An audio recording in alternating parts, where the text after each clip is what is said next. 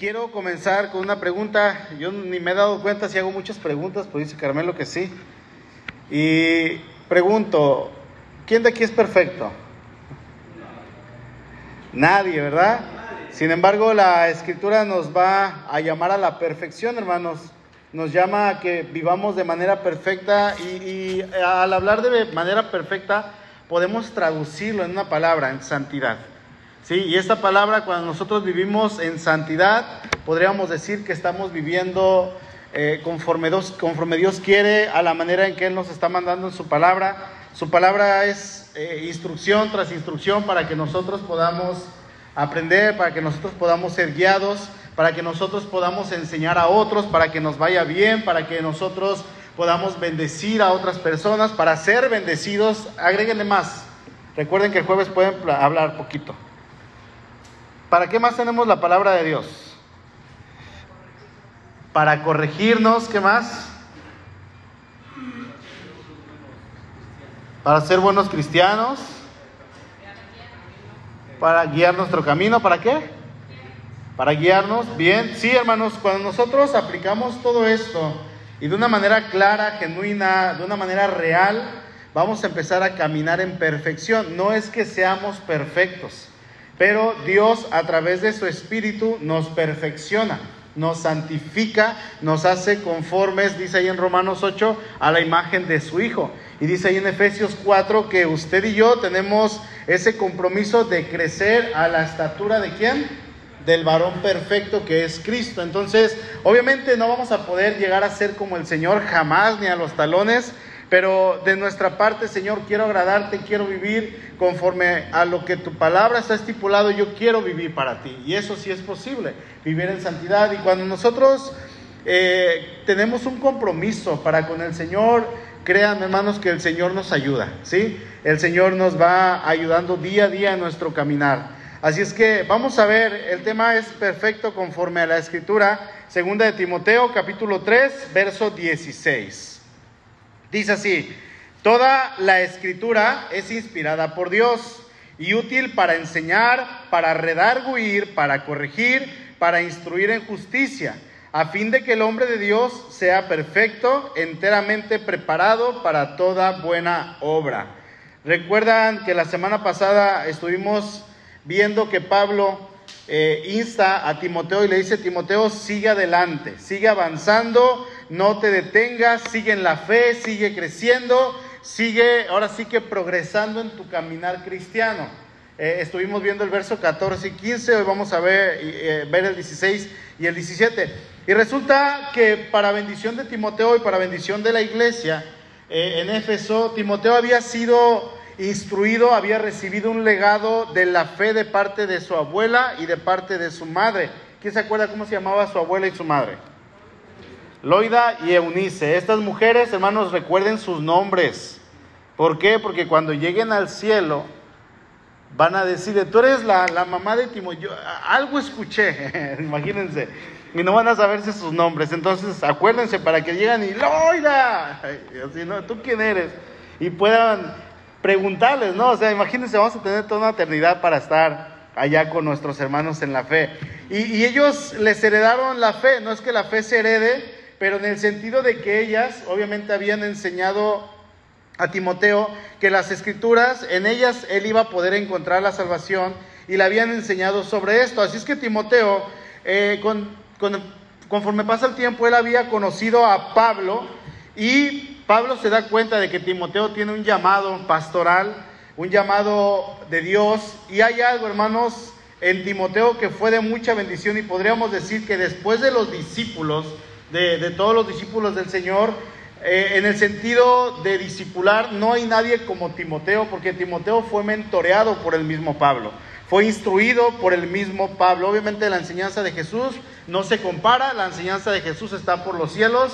Pablo ni siquiera podíamos decir le llega a los talones, mucho menos nosotros, pero Timoteo fue instruido por Pablo, fue instruido como Pablo dice a los pies de Gamaliel, yo fui instruido, podría decir, a los pies del apóstol Pablo. Entonces, Timoteo obviamente tenía una muy buena escuela de parte de su abuela, de parte de su mamá, pero también vimos todo el esfuerzo que los judíos hacían para que sus hijos pudieran ser instruidos en la escritura. ¿Se acuerdan? Que vimos 16, no, 14 puntos más otros dos que no eran puntos, pero ahí estaban.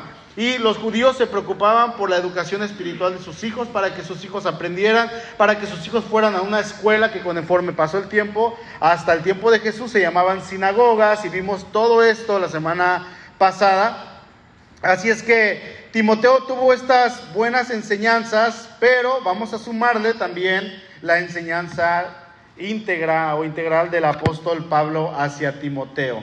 ¿Sí? Y obviamente vamos a darnos cuenta, hermanos, que estos versos en los que nos quedamos nos hablan de la escritura y la manera en que ésta funciona para el ser humano que quiere ser moldeado en la escritura. Yo les pregunto, ¿cuántos de ustedes quieren ser moldeados en la escritura?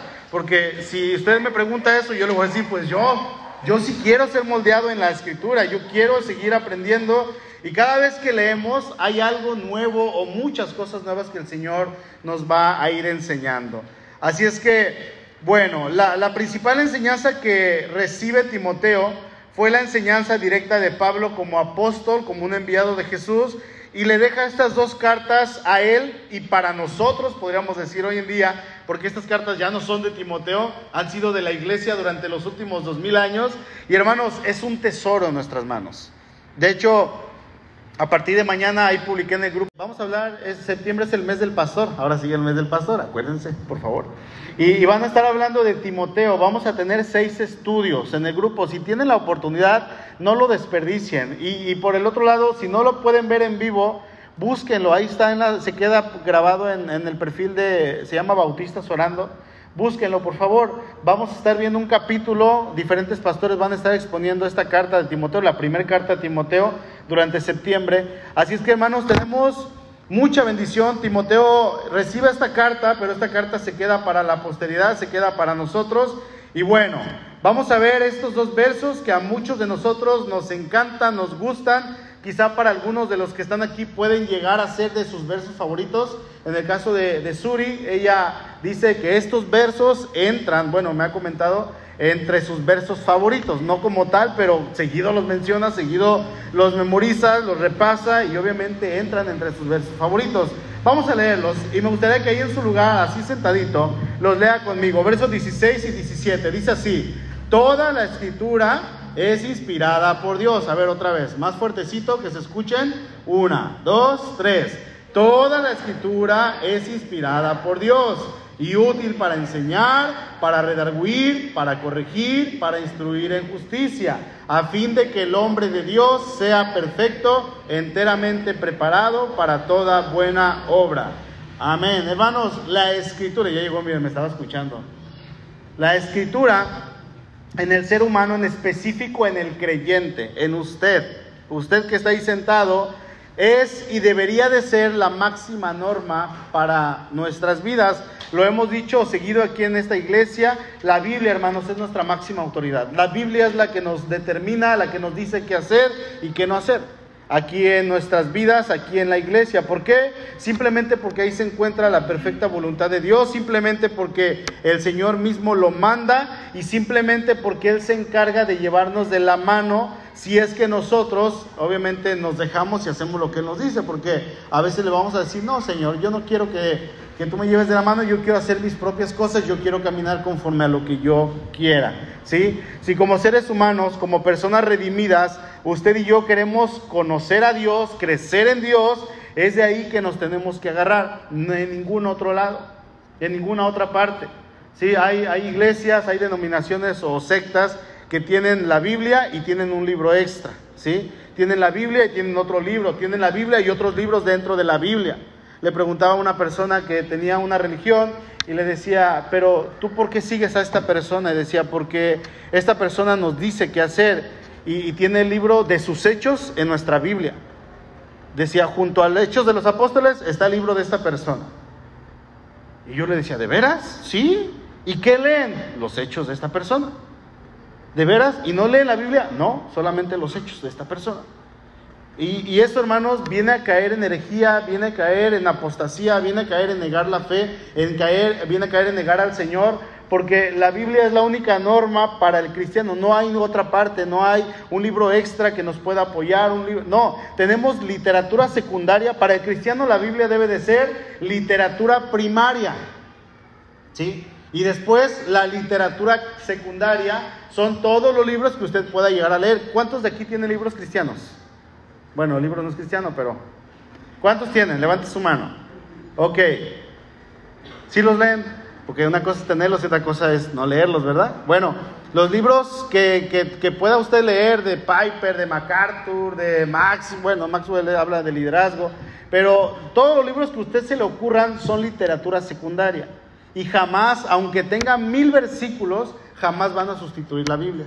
¿Sí? Jamás, porque nuestra literatura primaria es la escritura, es la palabra de Dios que cada uno de nosotros podemos decir que tenemos todo lo que necesitamos de Dios y no más. Señor, ¿por qué no me revelaste más? Porque no quiso. Simplemente porque no quiso. El Señor quiso dejar revelado lo que Él quería que nosotros aprendiéramos de Él. Amén. Pero bueno, vamos a verlos estos versos de manera rápida. Verso 16. Dice así, toda la escritura es inspirada por Dios. Creo que ya hemos visto la palabra inspirada. Se refiere al soplo de Dios. No sé si está ahí en pantalla, pero la palabra inspirada habla del soplo de Dios, aunque sí hubo un grupo de personas grande, agiógrafos. ¿Quiénes son los agiógrafos?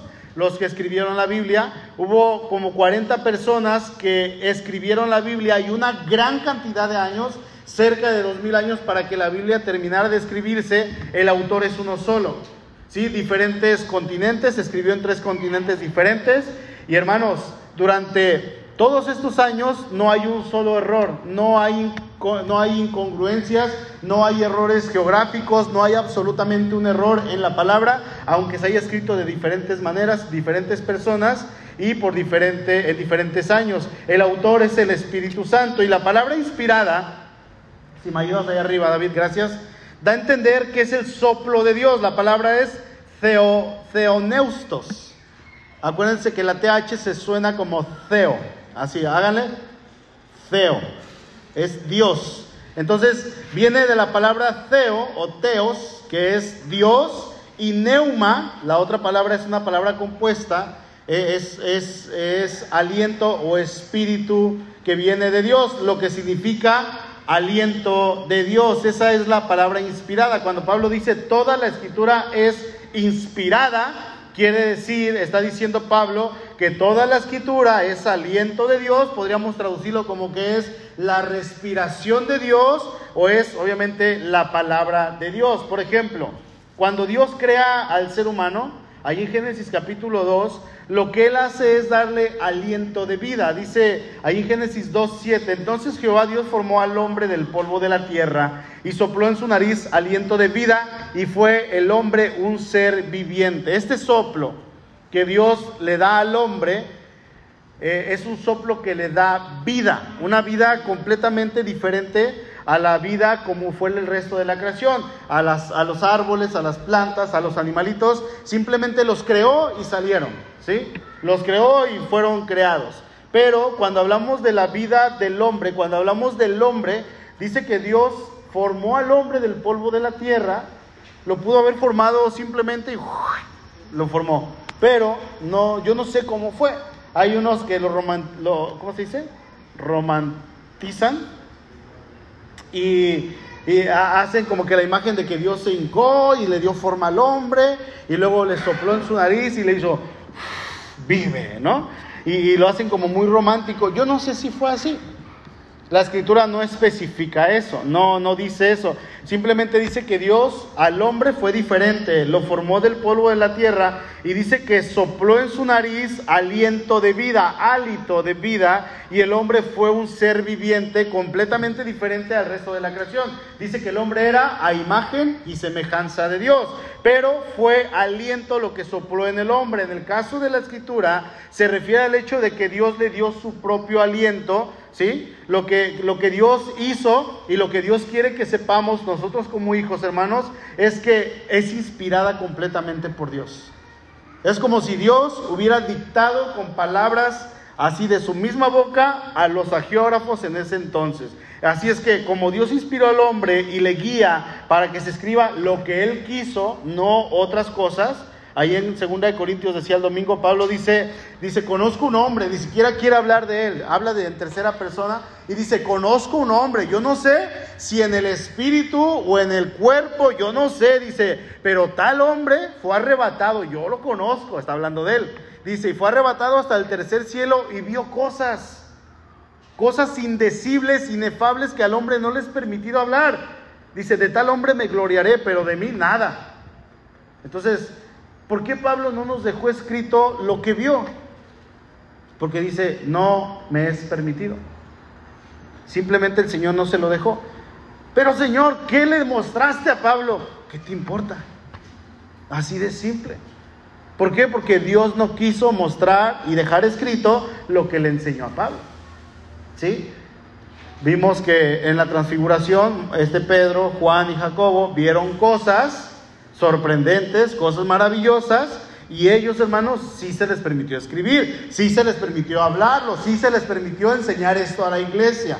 Es muy diferente, pero Dios nos dejó lo que Él quiere que nosotros sepamos y obviamente solamente eso en cuanto a su perfecta voluntad, quién es Él y cómo debemos comportarnos. Entonces, así es que debemos de recordar, hermanos, que así como Dios inspira al hombre para que escriba, yo no sé cómo fue ni la manera, si estaban con los ojos cerrados escribiendo. Ellos estaban escribiendo lo que Dios les decía que escribieran.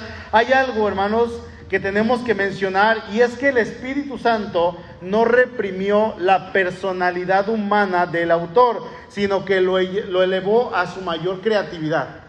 Dice Juan 14, 26, mas el consolador, el Espíritu Santo, a quien el Padre enviará en mi nombre, Él les enseñará todas las cosas y les recordará todo lo que yo les he dicho. Entonces ellos, imagínense un, Juan tratando de escribir lo que pasó 30 años después. ¿Quién se acuerda de lo que pasó hace 30 años a la perfección? Pues algunos ni los tienen, algunos ni los tenemos. Hermano Carmelo, si le pregunto que usted me recuerde qué pasó el... ¿A qué estamos hoy? A jueves, el jueves 31 de agosto del 87, ¿me relataría todo el día?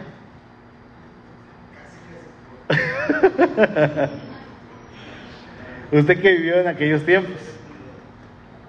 No se puede, hermanos. Y Juan escribe el Evangelio unos 30 años después y el Espíritu le recordó, lo elevó, elevó su creatividad, elevó, podríamos decir, eh, este, su personalidad a su mayor actividad.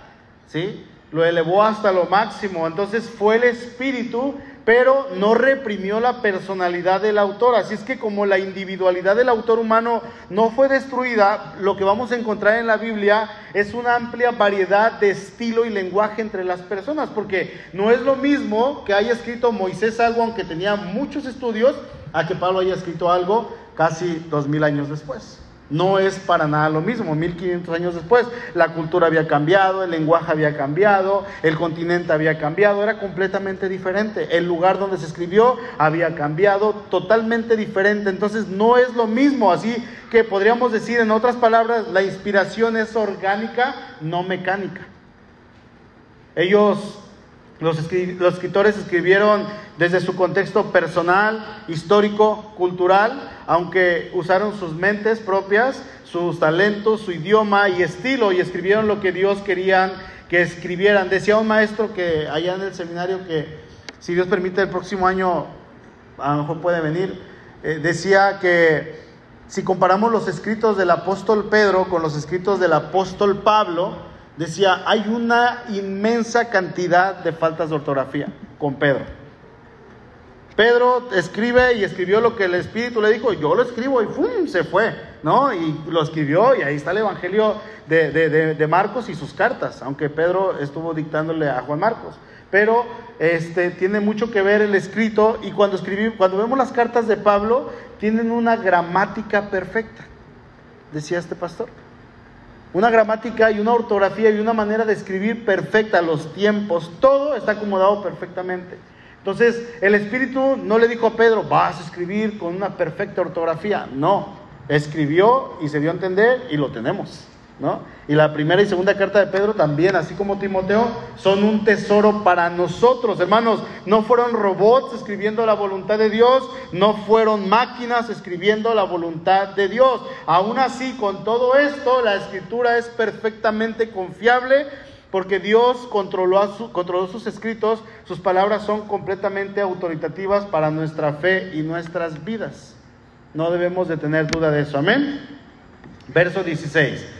Entonces nos quedamos que es inspirada por Dios. Dice ahí, dice, y es útil para enseñar, para redarguir, para corregir, para instruir en justicia. Este verso y el que sigue nos muestran algunos propósitos que la palabra de Dios tiene para nosotros. Dice el verso que la escritura a nuestra vida es y nos ayuda, en lo que nos ayuda es a enseñar, ahí en primer lugar, a redarguir, ¿qué más?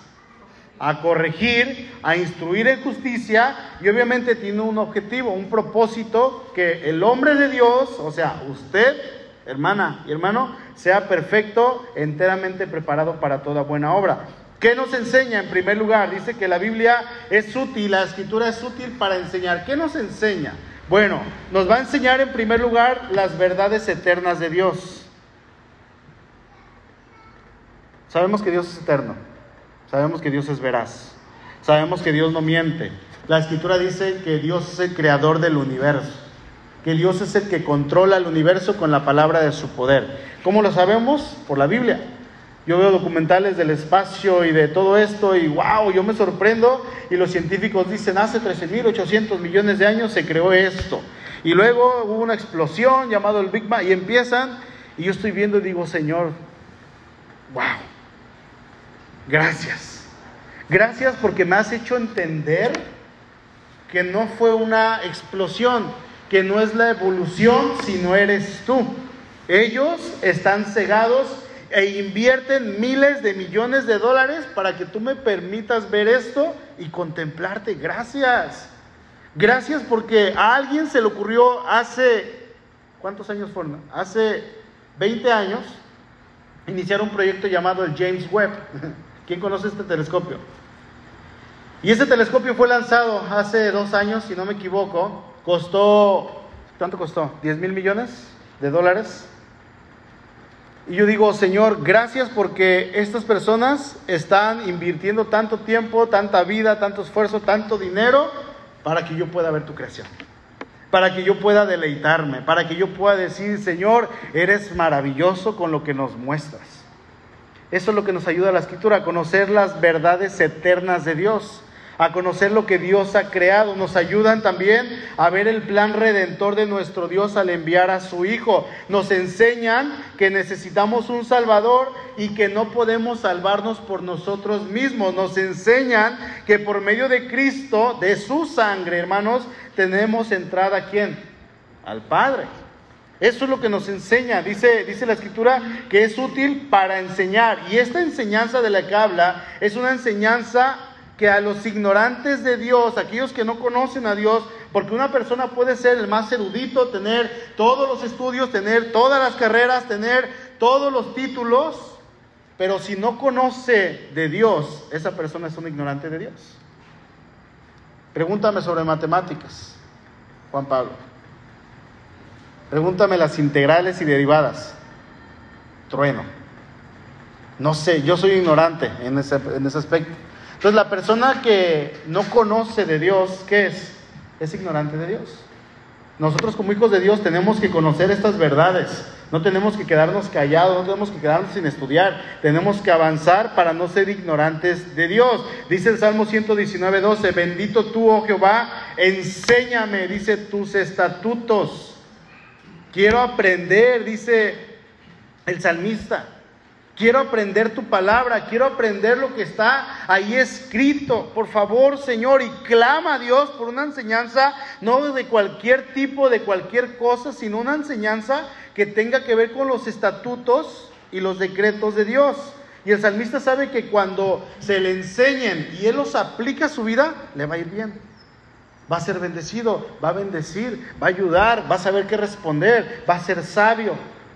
No va a ser una persona que cuando le pregunte no va a saber. Hermanos, la Biblia no es una colección de historias ficticias, de fábulas, de mitos o simplemente ideas humanas acerca de Dios como lo mirábamos el domingo. No es un libro humano, no, es un libro divino y la Biblia tiene vida en sí misma. ¿Y saben qué? Da vida a quien la lee. ¿Sí? Da vida. Si usted se siente triste, se siente eh, acongojado y pues por lo regular su espíritu, su carne le va a decir no leas, acuéstate, deprímete, sigue así. Y si usted hace caso a su carne, va a deprimirse y se va a acostar y ya no va a querer saber nada. Pero si usted en lugar de hacerle caso a su carne dice, no, yo voy a leer, no, yo voy a levantarme, Señor, yo quiero hacer tu voluntad y se levanta, hermano, y se pone a leer la escritura, se va a levantar y el Señor lo va a levantar. Obviamente si va con una actitud humilde, con una actitud en la cual usted diga, Señor, tu, tu, tu, tu palabra es viva. Amén. Entonces, no olvide esto, hermano. La escritura nos enseña en primer lugar a saber quién es nuestro Dios. En segundo lugar, nos enseña, eh, dice la escritura que nos redarguye. ¿Sí? La Biblia nos redarguye. Vaya buscando, por favor, Hebreos capítulo 12. Hebreos 12.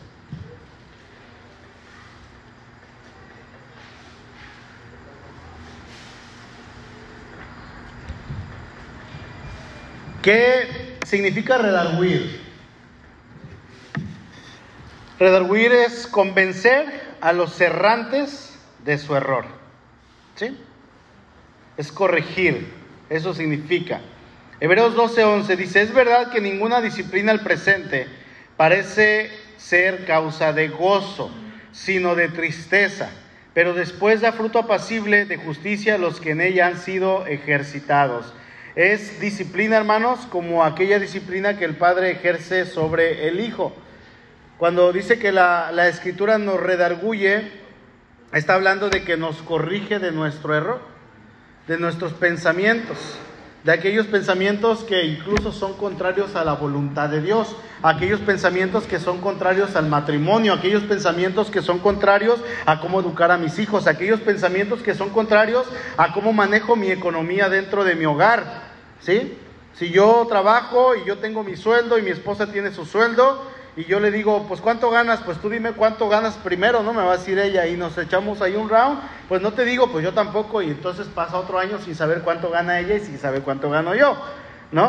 Y así hay muchos, muchas personas, muchos matrimonios que no son uno en las finanzas, pueden ser uno en todo, pero les faltan las finanzas. Y eso, hermanos, cuando leemos la escritura que tenemos que ser uno, por ejemplo, en esta área, es un choque para nosotros, porque no estamos acostumbrados. Me decía una vez una persona, es que es bien feo, dice, no hombre, y le dije que es bien feo, estaba congojado, estaba triste, estaba enojado. Y le dije que es bien feo, no hombre, dice, es que imagínate, trabajas toda la quincena como negro, horas extras, y llegas a tu casa con tu quincena y tienes que compartirlo con alguien que ni siquiera es de tu familia. estaba hablando de su esposa, yo dije, ay no, Dame un consejito, ¿no? Imagínense. Y así hay muchos creyentes. Sí, a, los que no conocen a Dios, déjenselo, pues no saben. Pero los que conocemos, hermanos, tendríamos que saber.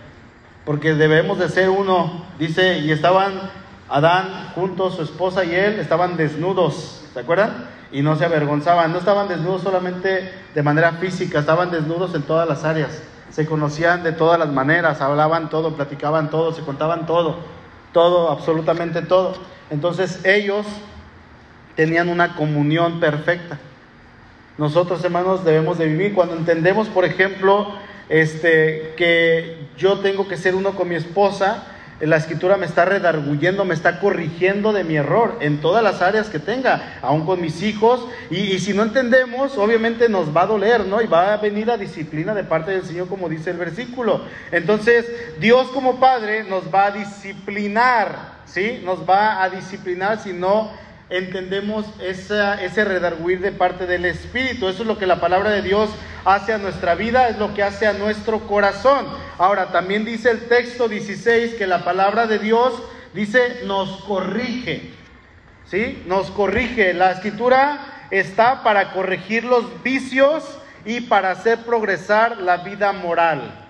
Para eso nos la dejó el Señor. Es una corrección que nos va a llevar a hacer las cosas como realmente son.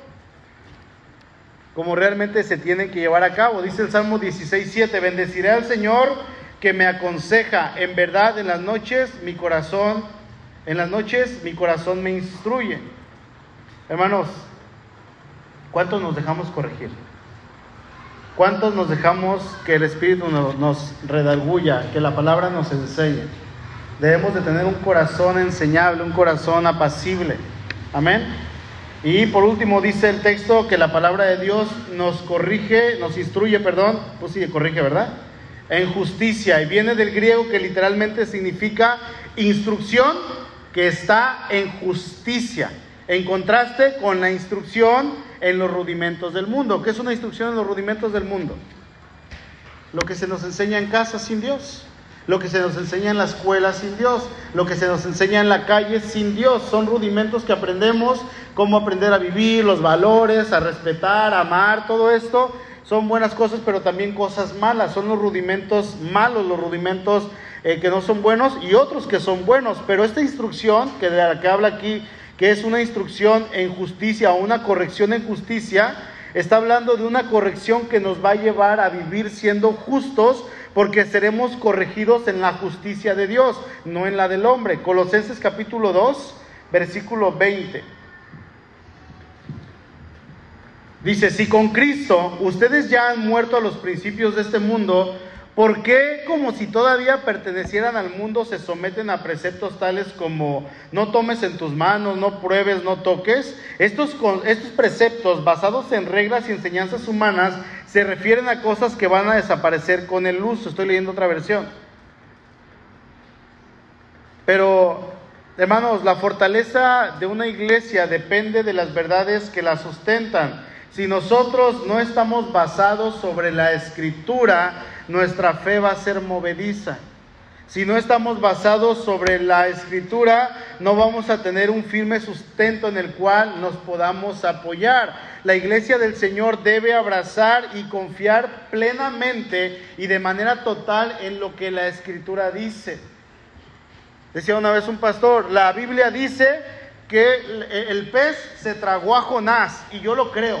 Pero si la Biblia dijera que Jonás se tragó a la ballena, yo lo creo. ¿no? Porque la Biblia lo dice, no lo dice así. Pero todo lo que está ahí, hermanos, tenemos que creerlo.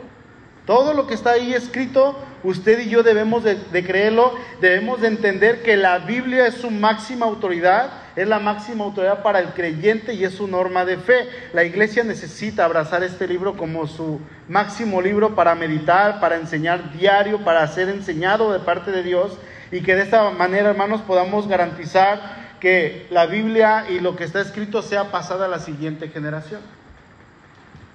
A mis hijos, a mi hija en este caso, a los que tienen hijos, hijos. Los que van a ganar a alguien para Cristo, esa es la siguiente generación. Debemos de garantizar, hermanos, que siga y siga y siga. ¿Por qué creen que le tenemos la Biblia hoy en día? ¿Por qué creen que tenemos eh, tantos mandamientos y, los cumplimos y siguen abriéndose iglesias y el Evangelio sigue creciendo, porque una generación pasada y otra antepasada y la anteantepasada y así durante los últimos dos mil años se preocuparon para que nosotros tuviéramos las escrituras. La enseñaron a sus hijos y sus hijos a los hijos de sus hijos y así se fue durante generaciones. Eso es lo que usted y yo tenemos que hacer. Como leímos hace unos días, lámpara es a mis pies tu palabra y lumbrera mi camino. Pregunta, ¿en verdad hermano usted logra ver que la escritura en su vida es como aquella que le puede corregir, como aquella única norma que usted debe obedecer? Si es así la escritura, porque así debería de ser. Y por último, dice el verso 17, a fin de que el hombre de Dios sea que perfecto, enteramente preparado para toda buena obra. Y obviamente el resultado de aquel que lee la palabra de Dios de aquel que medita en aquello que está ahí escrito, viene de parte del Señor. Dice el texto, a fin de que, podríamos traducirlo como con el objetivo de, con la meta de, pero las traducciones correctas serían para qué o de tal manera. Esas serían las correcciones correctas. Y es con el objetivo, hermanos, o de tal manera eh, que el hombre de Dios, obviamente decía Carmelo, ahí va incluida la mujer, ¿sí? Que el hombre de Dios y la mujer sea perfecto. Sea perfecto. Camine en santidad, camine obedeciendo a Dios, aquel que ha sido apartado para Dios, ahora que conoce a Dios, ahora que tiene una nueva vida en Cristo, esta vida usted la debe de llevar todos los días hacia Cristo, todos los días hacia Cristo. Para llevarla hacia Cristo, usted tiene que crecer en el Señor. Crece, la lleva a Cristo, va hacia Cristo y sigue creciendo. Todos los días, todos los días hasta llegar al final. ¿Alguien ha leído el libro de El progreso del peregrino? ¿Quién lo ha leído? Ok, se los recomiendo, hermano. Está la película. Probablemente sea la próxima película que veamos aquí. Pero el libro está muchísimo mejor, como siempre. Yo se los recomiendo, les invito a que lo lean. Está chiquito. Está chiquito el libro, se lo leen en tres horas. No, no es cierto, pero está, está chiquito, pero está muy bueno, hermanos. Es eh, el segundo libro más vendido de toda la historia después de la Biblia y de los más antiguos. Tiene como 400, 500 años este librito. Entonces, yo les invito a que lo lean, hermanos. Ahí se nos muestra cómo va el cristiano avanzando, cómo va cayendo, cómo se levanta, cómo vienen pruebas, cómo vienen tentaciones, cómo vienen ataques de parte del enemigo, cómo lo quieren hacer caer y él se levanta y luego va con uno y este hombre eh, a mitad del camino claudica y se va de la fe y luego otro se encuentra otro y ese lo acompaña y luego lo matan y luego se encuentra otro y llega con él hasta el final. Y él dejó todo, incluyendo a su familia. Obviamente en la película está hablando de su caminar en Cristo, él está con su familia, ¿sí? Pero hermanos, la vida del creyente tiene que avanzar, tiene que crecer, tiene que ir hacia adelante. Y dice, a fin de que el hombre de Dios sea que perfecto. Dios, ahí en Génesis capítulo 17, verso 1, le dice, anda delante de mí y sé perfecto, le dice Dios a este Abraham. Dios demanda santidad de sus hijos. Dios demanda que sus hijos vivan para Él, que vivan de tal manera que puedan entregarse por completo a Él y viviendo así realmente podremos tener la capacidad para vivir en perfección, para vivir como el Señor dice. La palabra perfecto se refiere a algo que es completo. ¿No está ahí arriba, David? Se refiere a algo eh, que es total. Se desprende de otra palabra que es pleró. ¿Sí? Y esta palabra significa llenar, significa completar. Yo no sé si en algún momento alguien ha escuchado la palabra plerosis o el pleroma. ¿Quién lo ha escuchado? ¿Qué significa? Es de donde viene la palabra plenitud, ¿sí? De la plerosis, de, del pleroma. Así es que cuando hablamos de una persona plena, estamos hablando de que Dios quiere que sus hijos vivan de manera perfecta, plena, llena, completa. ¿Sí? De una manera completa en todos los sentidos, llena en todos los sentidos, plena en todos los sentidos, perfecta. Y ese es el objetivo y dice el texto que el hombre de Dios debe de ser preparado enteramente para toda buena obra. Y es que hermano, no va a haber otro material, no va a encontrar otro libro, no va a encontrar un curso que pueda hacer lo que la palabra de Dios hace. La gente va a, estudios, va a alcohólicos anónimos, va con psicólogos, va con psiquiatras, va a cursos de sanidad, se van a los retiros al cerro. ¿Qué más? Neuróticos anónimos y otras cosas. Y ayudan. Van a ayudar. Otras religiones van a ayudar. En algún, en algún sentido van a ayudar. Pero lo que hace la palabra de Dios, hermanos, es una obra perfecta. Prepara al hombre y lo capacita, dice, para ser perfecto, enteramente preparado para toda buena obra. La escritura, hermano, que usted tiene en su teléfono o a lo mejor trae ahí en su celular, esa Biblia que nosotros leemos aquí en la iglesia o que yo supongo y estoy seguro que usted lee en su casa, debe de ser el pilar, la base de su casa para que sus hijos puedan aprender, para que usted pueda aprender, para que sean guiados e instruidos ahí en donde Dios lo ha puesto, que es su hogar. Para que su esposa sea edificada, para que usted sea edificado. El mensaje de Dios al hombre es conocido como inspiración y, usted en verdad necesita aprender lo que está ahí escrito, necesita comenzar a caminar en los estatutos de Dios. Si usted está caminando en los estatutos de Dios, hermano, perfecto, yo le invito a que lo siga haciendo. Yo le invito a que no decline, que no se raje, que no se canse. Se va a cansar, sí, pero que no se eche para atrás cuando esté cansado, que no le gane el sueño. Que no diga, voy a leer para dormirme porque funciona para muchos. ¿Cómo no se duerme leyendo la Biblia? Pues póngase de pie. Si es necesario ahí su casa chiquita de, dos por dos, haga esto y lea así. Lea dando vueltas, pero no se siente, porque si se sienta, usted sabe que se duerme. No se duerma. Póngase de pie, párese, échese agua, dése un baño. Dedique un tiempo a la palabra, que sea lo primero que usted en la mañana cuando se levante haga, dedique un tiempo. Últimamente me, estoy levantando, estas vacaciones quería levantarme por lo menos a las 9. Yo decía, a las 9, a las 9, y pongo mi alarma a las 9.12, ¿no? Me doy 12 minutos más. Y a las 7.20 ya estoy arriba. Ay, no, y cuando entramos a la escuela, ni que me levante, ¿ah? Pero a las 7.20 ya estoy arriba, 7.15, 7.40. Entonces los perros empiezan a raspar en el patio que quieren salir y los saco. Se salen y ahí estoy esperándolos, ¿no? Y digo, para volverme a acostar. Y no regresan, se tardan, se van a ir a platicar, no sé, a ladrar. Y me siento tantito en el sillón y digo, bueno, me voy a dormir aquí.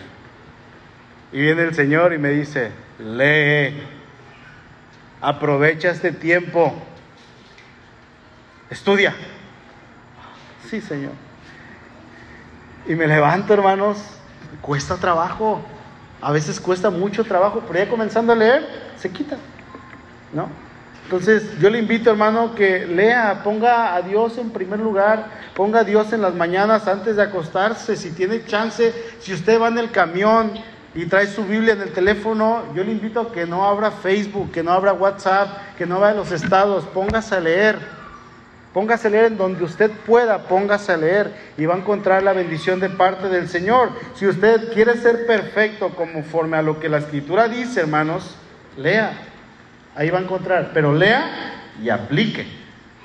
Lea y haga. Sea hacedor de la palabra como dice ahí en Santiago. Amén. Vamos a orar, por favor. Incline su rostro, hermano.